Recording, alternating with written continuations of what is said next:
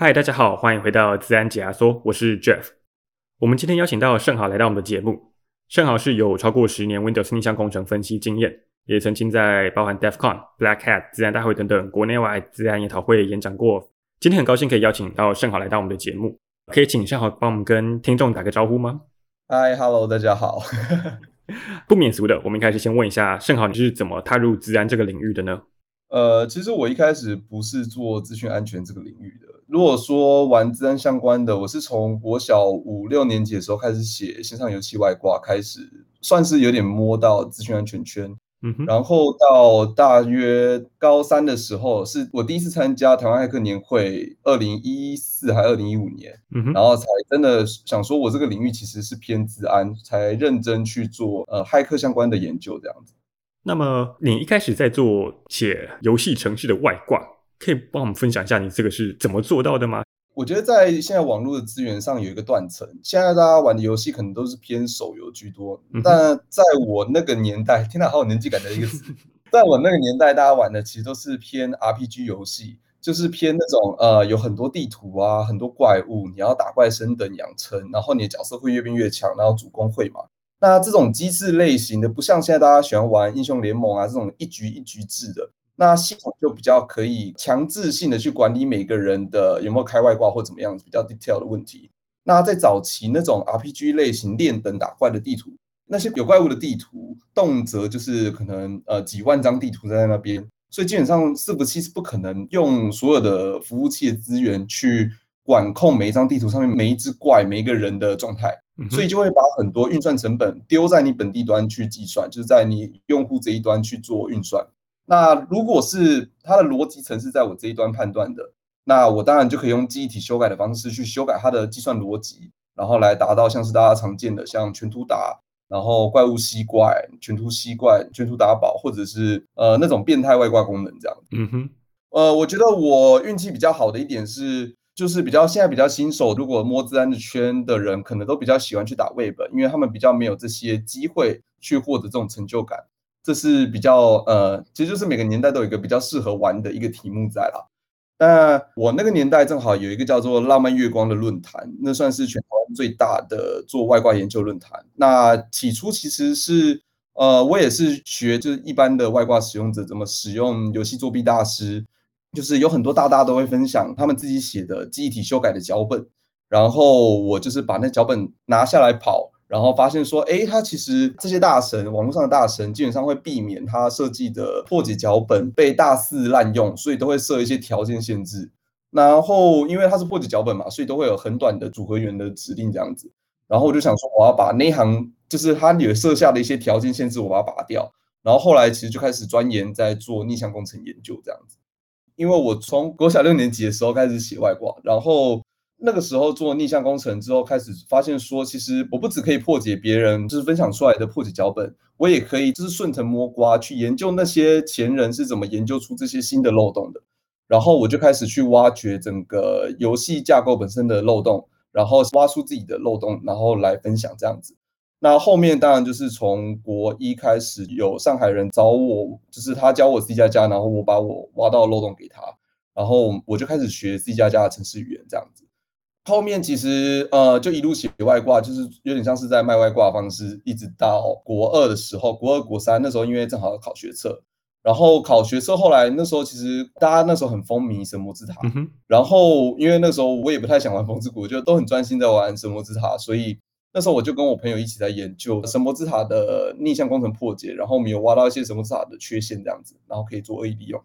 呃，我那时候写外挂的。状况大概是因为那时候我算是台湾这个外挂做比较知名的，然后那时候我是卖付费外挂，然后呃有无论是台湾的打币商，还有中国的打币商都来跟我买外挂这样子。那那时候月收入大概是最高大概是六万多到七万多啦。然后所以那时候后来我爸就问我说：“哎哎，你要不要去韩国玩？”我说：“好啊。”然后他就说：“那你带我们出去玩。”我想说什么意思？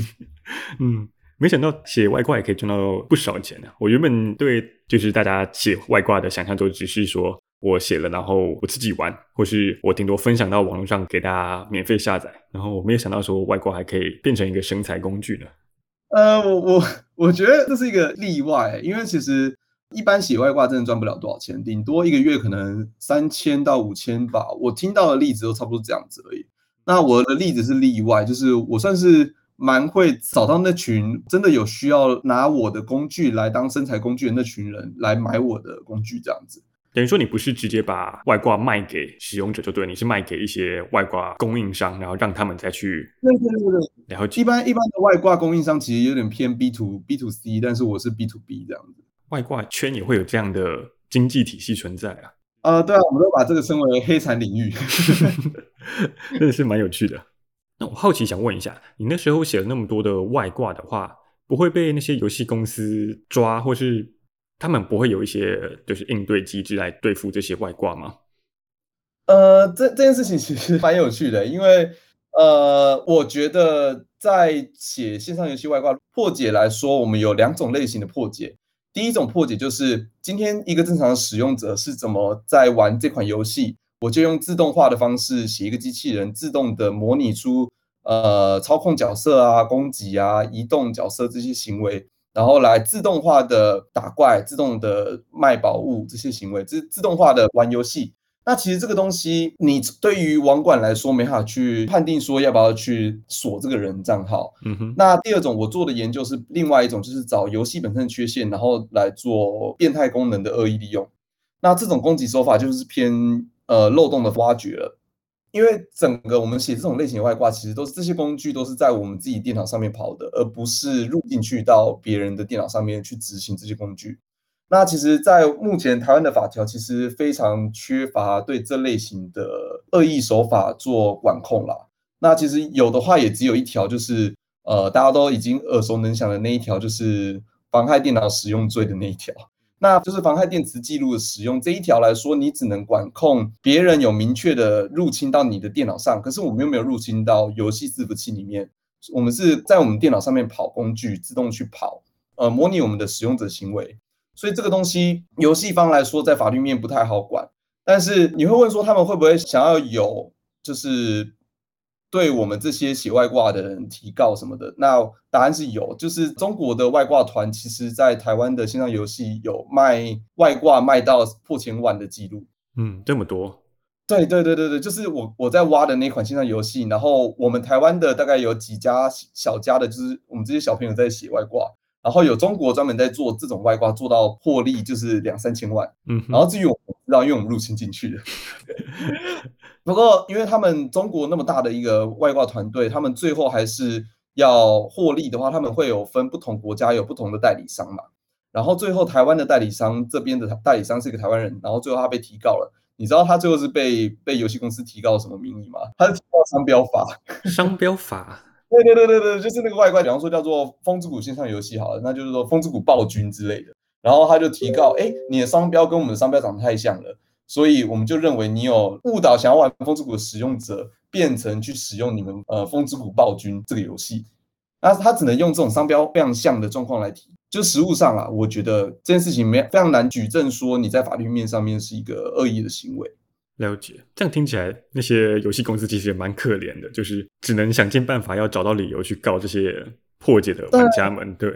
因为后来就是我跟当时我在做这间游戏外挂，然后他们这个游戏厂商在台湾的代理商里面，当然有非常多安全部门，呃，维运工程师负责在管控我们这些外面的人在干嘛。然后其实后来我们有成为朋友，对，然后大概三年前吧，他还有请我回去他们公司讲说，哎，分享一下当年我是怎么绕他们的防御机制。那其实我觉得，因为他们是代理商角色，不像是原厂，他们可能会非常痛恨我们这些开发外挂的。其实有一方面来说，他们其实也非常在意台湾的治安的发展现况。其实他们蛮照顾我们这些做研究的人啦。像感觉。整个环境蛮健康的，就不是一昧的打击你们而已，而是想要从你们那边学习跟互惠。对，我觉得他算是创造了一个不错的学习环境，帮助做研究的人不会说直接的受到某种法律上的惩处。当然有这些外挂问题，他们要解决，但是一方面呢，他们不是要去打击我们这些洗外挂的人，他希望我们可以继续做研究，但是另外一方面，他们会用他们自己的方法，就是游戏维运的方法。来尽可能的避免这些安全问题，这样听起来有点像是一个免费的 渗透测试，就是后面一定会有人在一直帮他们做渗透测试，然后他们就只要应对就好了。我觉我觉得这个想法非常好，提出这个 idea，我还没有听过有人提出这样的想法，但我觉得这想法是对的。嗯、就是其实很多时候，如果是呃游戏攻防上面，游戏开发商跟骇客之间的攻防上来说，其实就很像在做 red team 跟 blue team 的对抗。有时候，如果你已经有一份名单，知道到底谁对你们公司的产品的攻击行为有兴趣的话，其实如果你掌握那份名单，然后你们有彼此良好的竞争关系。这是一个不错的提早发现整个系统上面的没有思考到的缺陷，你防御策略上面没有想到的缺陷，我觉得是个不错的环境，这样子。不过这种感觉只能在游戏业产生，因为其他产业可能大家不会没事想要去 破解跟骇入他们的系统。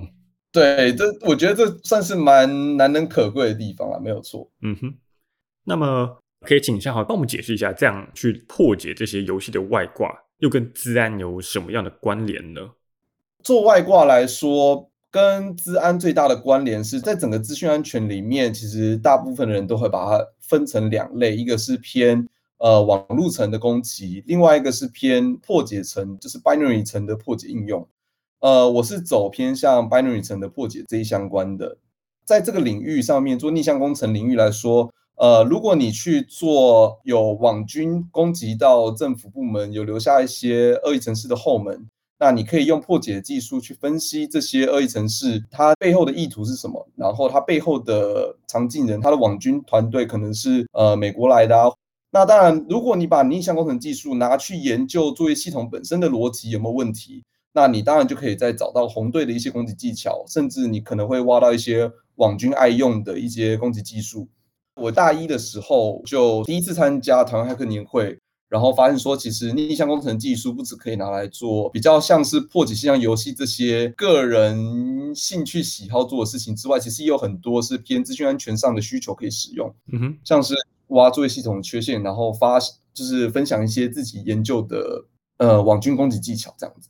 我觉得从游戏外挂走到做资讯安全圈比较大的经验是。我从游戏外挂上面，其实整个游戏体系也是跟作业系统都非常大。就是我在玩，我在分析整个游戏的设计、它的架构逻辑，找到游戏里面的逻辑缺陷，其实就跟我在分析整个非常庞大的作业系统体系是差不多的。都在从非常庞大的作业系统或者是系统领域的架构设计，找出一点点可以利用的缺陷，然后来做恶意利用，找到可以利用的可能性在。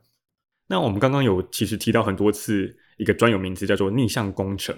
可以请盛豪帮我们稍微解释一下什么是逆向工程吗？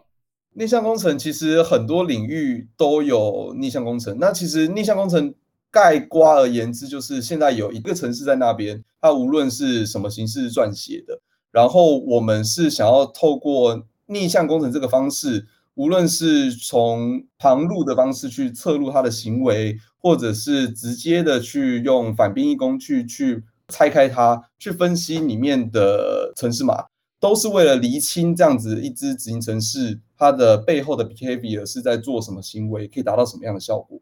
那当然，逆向工程的领域又分成非常多不同的方法啦，比方说常见的像是开工具去测录啊，或者是我刚刚讲的直接开反编译工具去做破解。那当然也有去做像是比较偏学术领域的，就是做符号化执行 symbolic execution 的部分。所以这样听起来像是。你们去把只有电脑看得懂的程式，把它反推回来，变成一个人看得懂的东西，然后去了解它内部的运作，是这样讲吗？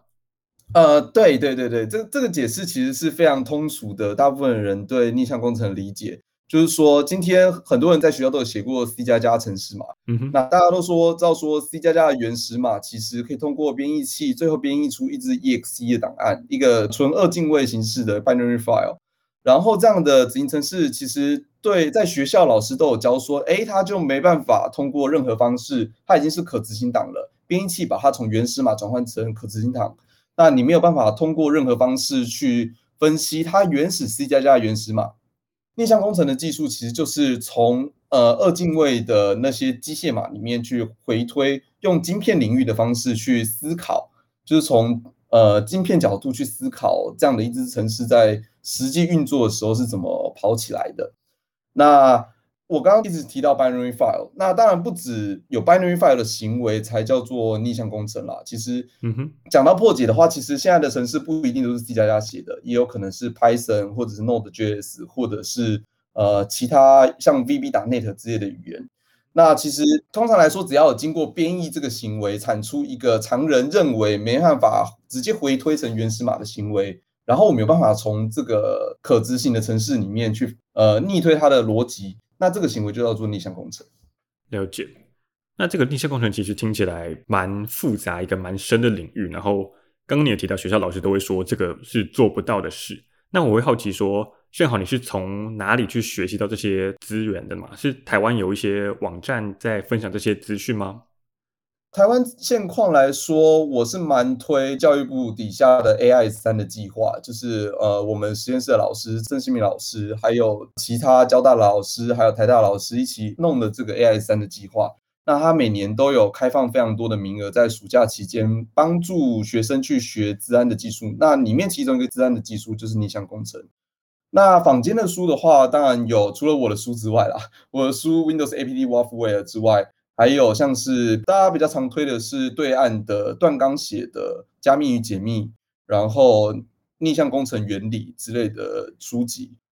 目前的资源来说，我觉得台湾的资源在做逆向工程，除了你要直接去读懂那些台湾骇客年会每年这种顶级研讨会年会给的 material 之外，嗯、其实比起以前，就是我大概十年前做研究的时候，学逆向工程技术的时候，能够获得的网络上获得资源少很多，少很多，不是多很多。应该说，正好那个时期过，就是相对于做逆向工程这个领域的黄金时期过了。因为在那个年代，其实什么东西都可以破解，什么东西都喜欢做成应用程式，然后让你下载，然后所以只要牵扯到有执行程式在你电脑上面可以跑，我们就可以去尝试用逆向工程方式去破解它。像是大家以前常抓各种程式，然后都有序号及破解工具嘛。然后现在来说，你可以看到很多服务都已经把它做成不是应用程式的服务了，而是一个网页，你点进去就可以直接呃使用那一套服务。所以很多服务的程式基本上你都是透过浏览器在跑，它背后都是直接上云端在跑，所以整支程式的逻辑你不可能放在你的 client side 这边去做研究。嗯，这个倒是我没有想到的点。那你刚刚有提到其实蛮多，比如说教育部的课程或是一些书籍的部分。那你觉得如果光看这些书籍跟上这些课，会跟你实际在做逆向工程或是真正在做研究上会有落差吗？这些资源足够让你来学会怎么去做逆向工程吗？呃，我觉得先以目前我刚刚提到，无论是市面上的国内外的书，或者是呃教育部计划给出来的这些资源，其实要帮助你进入这个领域已经很够用了。就是这些资源其实都有教会你最基础的，呃，像是逆向工程怎么实做这些技术。你在实务上工作的时候，你可能会需要像是分析恶意程式，那你需要开 Adafruit 这些的工具去分析它的逻辑，然后写出报告给上面的公司去做回报之类的。那这些其其实都很够用。不过，如果你想要更进阶的成为这个领域比较 Top One 的做研究的人，你可能想要挖出自己全新的一些新的想法，那其实这些还有一段蛮长一段路要走。了解。所以就只能靠自己一直去钻研、去跟测试，才可以慢慢爬到那个位置就对了。这个问题其实我每年在教课的时候，都有学生问我一样的问题，就是如果我已经有了一定的入门程度，我要怎么在这个领域上面变得更强？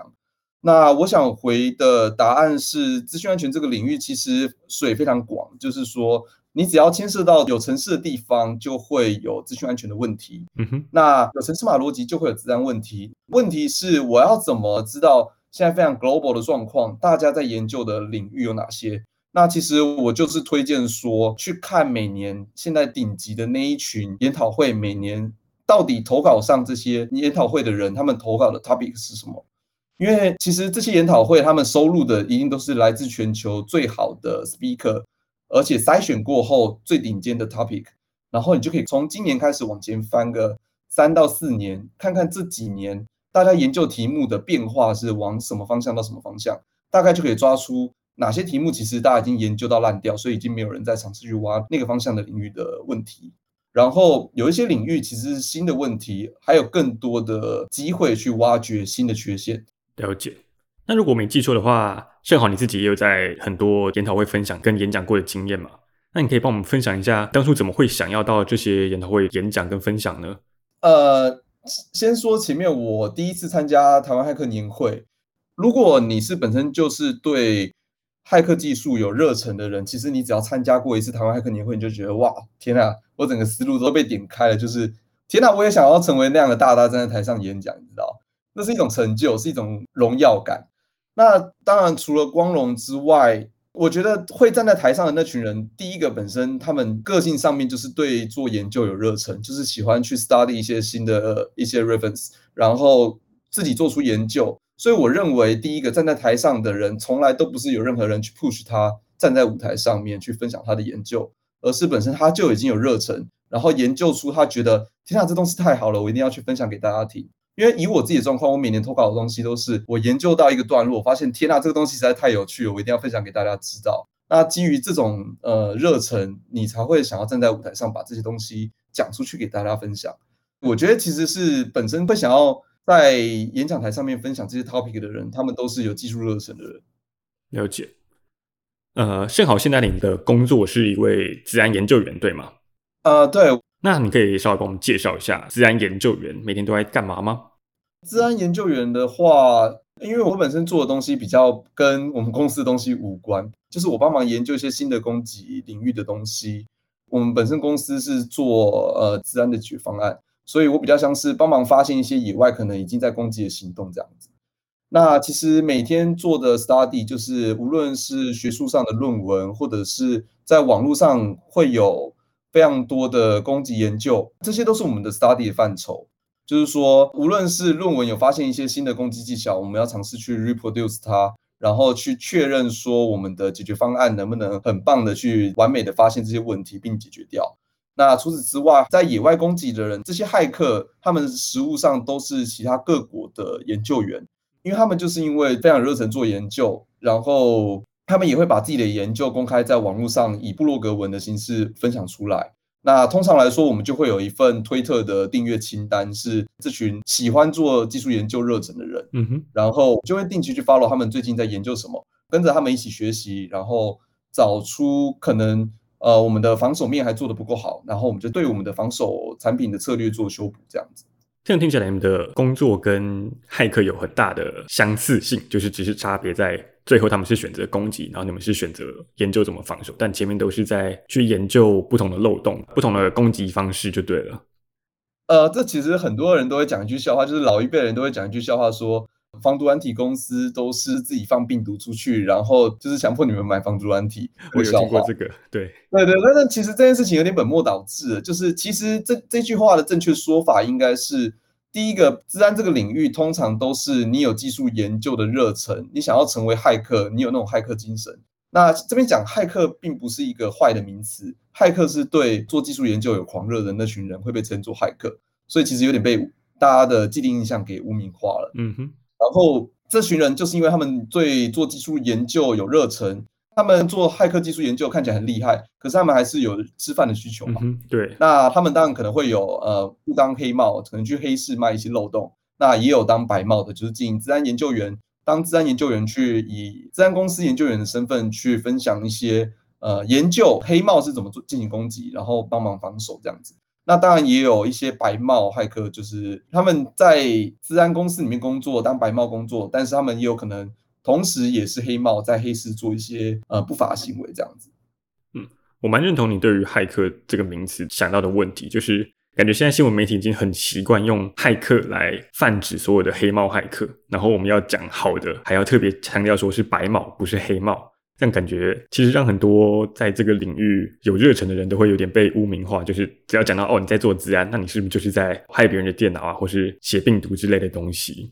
呃，我个人是期待说台湾能够有一个类似 Google Project Zero 这么庞大的一个组织，专门在做攻击研究，然后来挖掘大家日常生活中使用的各种程式跟服务的漏洞，然后做修补啦。但其实这样的一个团队非常难培养，因为其实一个 Project Zero 全球也只有收二十几个到三十几个人而已。嗯哼，所以他们都是算是全球最顶级的人。那呃，Google Project Zero 跟对岸就是有百度跟三六零安全卫士这样子。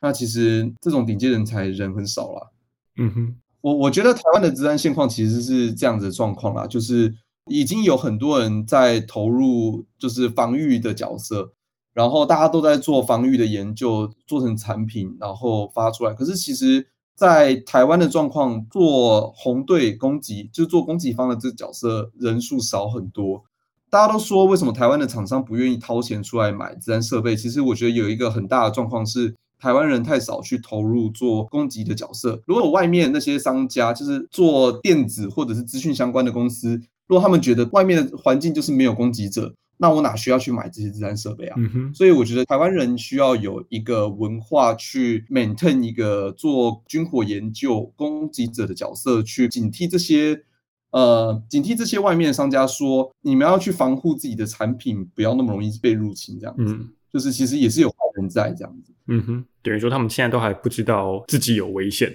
所以就完全不会想要花钱跟花时间去投资就对了。对对对对，就是你刚刚讲那个是最糟的状况啊。当然有很多公司都说，哎，我只要买一个设备就好了嘛。那很多鬼故事是这样子，就是金融法规要求金融体系的某间公司需要去符合法规，所以要买资安产品，然后他们就买那个最便宜的。然后那个最便宜的其实就是拿工具扫一轮。那那种东西其实做的人很多都是大学生或者是低价的报案而已，所以他们也也是随便做做而已。所以其实这种过过水的东西，就只是为了让自己呃心安，而没有实质的保护力。这件事情其实跟呃台湾人本身其实不太喜欢去做坏事这样子。那其实我觉得做攻击方的角色来说，不是在做坏事，你有可能是在帮大家修补防患于未然这样子。我觉得这也跟大家对骇客的既定印象有稍微一点关系，就等于说大家都会觉得说，你去做攻击方就会一定是不好的。但是大家不会去理解到说，我们是可以用攻击的方式去帮助到那些企业跟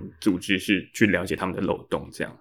对对，因为其实我们小时候爸妈都会说，哎，你不要去不学好啊，学坏啊会被关啊，怎么样的。嗯哼。呃，台湾人其实是一个蛮温公谦良的民族啦，所以就听完之后说，哦好，那我就去当防守方的角色。那其实我想鼓励的一点是，其实资安的攻击方的角色在做的研究不一定就是在当坏人。我蛮鼓励大家跳出来当攻击的角色，因为其实大家做的攻击的火力要够强，台湾的厂商才会知道说，哎，外面不止台湾，可能全球都在发生这么恐怖的攻击行为，然后他们才会警惕自己，要好好成立一个安全部门啊。或者是去增强自己的产品体系更加安全，我觉得是蛮重要的一件事情。就是做攻击研究不一定等于当坏人这样子。那你会觉得，如果从法规方面去下手会有帮助吗？因为像你刚刚有提到说，有些金融机构是为了去应付法规，所以去买一些最基本的呃设备。那如果你觉得我们把法规改成更严格，或是比如说要求他们一定要通过什么样的检测，你会觉得这个方式是适合台湾的吗？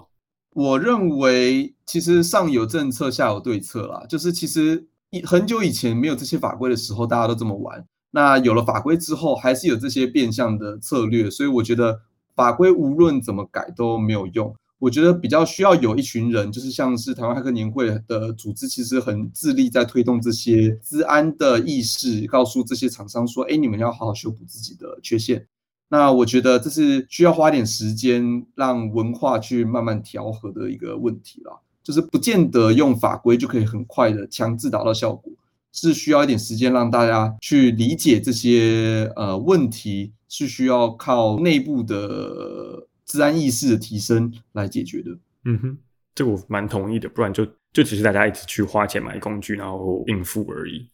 对，因为总是有一群人愿意出更低的价格，然后让你符合法规。那其实如果我出一个只是五十块的一个服务，然后让你可以符合法规，这件事情本身没有任何意义，因为这五十块里面根本就没有保护效力。嗯哼，那它其实跟原本法规想要达到保护你自己的效果是有违背的。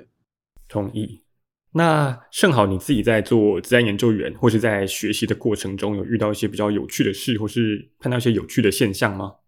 呃，我觉得比较有趣的现象是，目前台湾的对于做逆向工程这一块的书籍的资料其实是非常缺乏的。那其实目前进入逆向工程这个行业来说，有很多做恶意程式分析的前辈，他都会跟你说，你要去学，你要去补，像是资料结构的基础啊，因为资料结构很重要，逆向工程的时候一定会用到很多资料结构，然后作为系统的原理实作，然后你还要学会逆向工程本身零零琐碎的技巧。可是，其实这些技巧来说，其实我觉得要进入成为逆向工程的研究员来说，这三大领域来说，目前我在书架上面还找不到一本足够好的书，尝试去把这三个领域结合在一起。所以，呃，我后来才开始写了这本书啊，就是自己写了一本书，专门把目前在业界其实要拿逆向工程来吃饭的治安工作者，其实要精通这三大领域。不过，呃，目前书架上我觉得缺乏一本这样的书，所以我才着手写了这样一本书。那幸好，你可以向我们介绍一下你的书大概在讲什么，然后是什么样的人适合读这本书呢？呃，我的目标受众其实是设在一般的学生，他们想要成为资安的从业人员，尤其是逆向工程相关的。那逆向工程这个资安技术来说，目前在业界用最多就是用来做恶意程式分析。然后，恶意程式分析来说，其实每天这样看样本、看样本，那其实很多时候你在网络上收集到的资源，无论是文章资源或者是书籍，其实他们都在教你说，哎，你看到恶意程式，恶意程式有用到什么技术？比方说，它有加壳技术，那你就要用 A 技巧来破解。然后，如果你遇到它可能会用到混淆的技巧，你就要用 B 技术来破解。然后你就发现说，哎，无论是网络上的书籍，还是贴文，每一个技术都在叫你要见招拆招。大家其实都有一个很困惑，就是我为什么没有一个一个非常核心的原则，怎么去理解这些攻击技术？